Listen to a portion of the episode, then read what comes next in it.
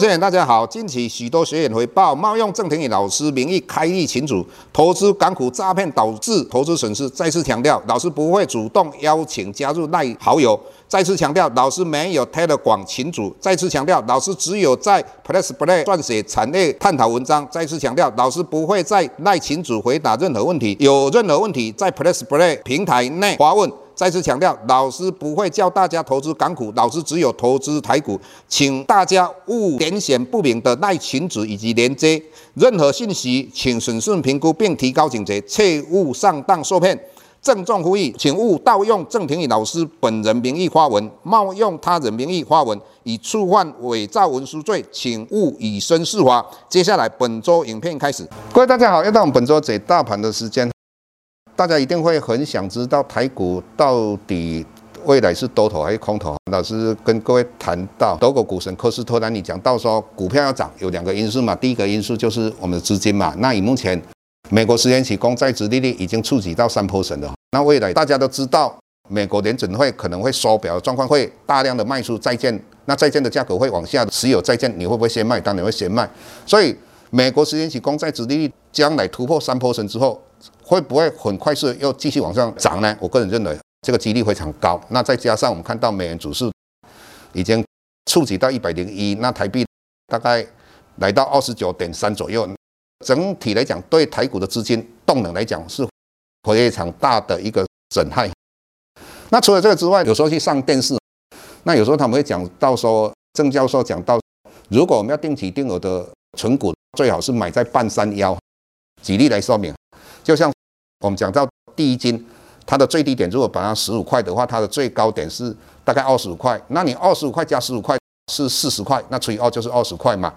这个你要存股是从这个地方来做存股，那他们就会讲到，大部分的投资人他不知道怎么样去抓它高点跟低点嘛。其实我们讲的非常简单，就是让 ETF。各位 ETF，如果你现在去存股，对不对？当然不对啊。为什么？它殖利率在两趴多啊。那你哪时候开始去存它？就很简单嘛，你只要它的殖利率来到五趴，那殖利率怎么样才会五趴？不是它的股价往下跌，就是它的配息增加嘛。所以来到五趴的时候，那你说进可攻退可守嘛。那所以这个是很简单的思维，但是大家就把它弄得非常的复杂。所以你如果要定期定额去投资台湾五十 ETF，那老师给你建议，就是你算它的殖利来到五趴的时候，你就开始定期定额去买它。还有很多人会问到说，现在相对走空头，走空头就不要玩吗？不是，我们说你也可以做空嘛，你可以做多嘛。那你多的产业里面的话，我们也可以找一个指标来作为我们到底要不要买的一个指标嘛。那很多人会说，哎，现在到底要买电子股或传产股？那对老师来讲的话，老师的看法，只要你看到 A 线、季线、半年线、年线这中长期的均线都是。多头排列的，我个人认为这些股票相对强势嘛。那如果它是一个空头排列的话，那相对的就是弱势嘛。这些你就相对的不要去买它，像联电啊、哦华邦电啊、哦世界先进啊等等，它跌得够低嘛，够低它只会反弹。所以我们买股票，我们不是买股票很低的，我们是要买什么？它会涨的股票。这一点各位要了解。那所以你选对了一个产业，个人认为未来的产业包括什么？力能。有机会，那还有什么有机会？除了力能之外，我认为生技，生技也是有机会。那在我们之前有跟各位谈谈到力能，当然力能我们看到最近上纬相对的它是一个领先指标嘛。那当然它的股价一百多块，去年也只有赚一块多。那回头我们去看，我们跟各位讲过大亚，那我们在讲到股权争夺战的长荣集团里面，我们就跟各位讲说，荣印绝对不会在这个争夺战里面。缺席的，那我们看到今天荣印的涨停板嘛，那相对它有没有机会突破上一次的高点？有，这个机会就非常大。那当然，生技股里面的话，我们还有很多我们个人认为不错的个股。那为什么我们看它不错呢？因为它今年不但有 EPS，而且技术面又一个多头排列的。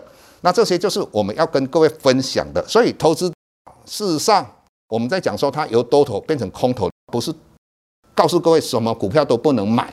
而是这个多头变成空头的时候，它会怎么样的形态呢？它一般来讲就是慢慢跌，跌了一些之后它会反弹，跌了一些之后又会反弹，所以一三会比一三来的低，这个是我们跟各位谈的就是说，整个将来我们的大盘走势应该这样的几率会比较高一点。所以投资股票，不管是多头空头的话，都有人赚钱，就是看你的本事，以及你要有一个基本的一个概念。那我们今天就跟各位谈到这个地方。下周台股个股当中，老师精选的十几档个股做重点分析。想要了解老师到底精选哪些个股，欢迎订阅 Plus Play 互惠内容。下周见。